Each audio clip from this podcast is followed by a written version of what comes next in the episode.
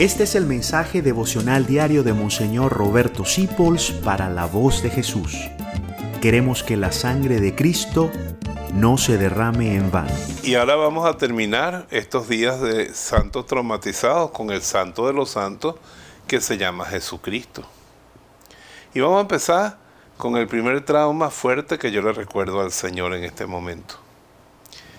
Sus discípulos. Él escogió sus discípulos. Estuvo toda una noche rezando de cuáles escogía. Y eran una gente que vivía peleando por cuál era el más importante. No lo entendían, pedía que le explicara las cosas varias veces. Y eran soberbios y tenían todos los defectos que él no tenía.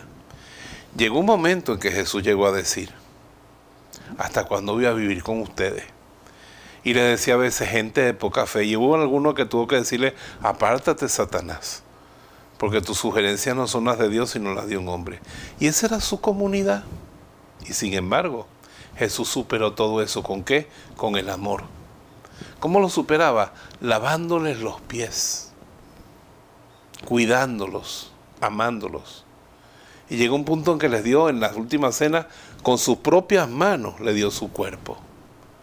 Con sus propias manos le dio una copa llena de su sangre en la comunidad a veces tú te quejas porque te traumatizaron, te tocaron con el pétalo de una rosa y te pones a llorar y a decir, la iglesia no me quiere, esta gente no me entiende, esta gente es insoportable, y te vas o los maltratas, pero Jesús no hacía eso. Jesús amó a sus discípulos a pesar de tanta correspondencia y lo sigue haciendo porque la crucecita negra del corazón de Jesús nos dice sus sentimientos internos que siguen existiendo Todavía sus discípulos somos duros, somos malos, lo herimos, lo abandonamos y Él nos sigue queriendo, lo cual nos demuestra que si un corazón está lleno de amor, es capaz de devorar como las llamas devoran cualquier cosa, la fuerza de la maldad, de los traumas y de los golpes.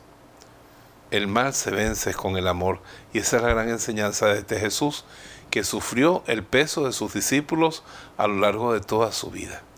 Que Él nos bendiga desde el cielo. En el nombre del Padre, del Hijo y del Espíritu Santo. Amén. Gracias por dejarnos acompañarte.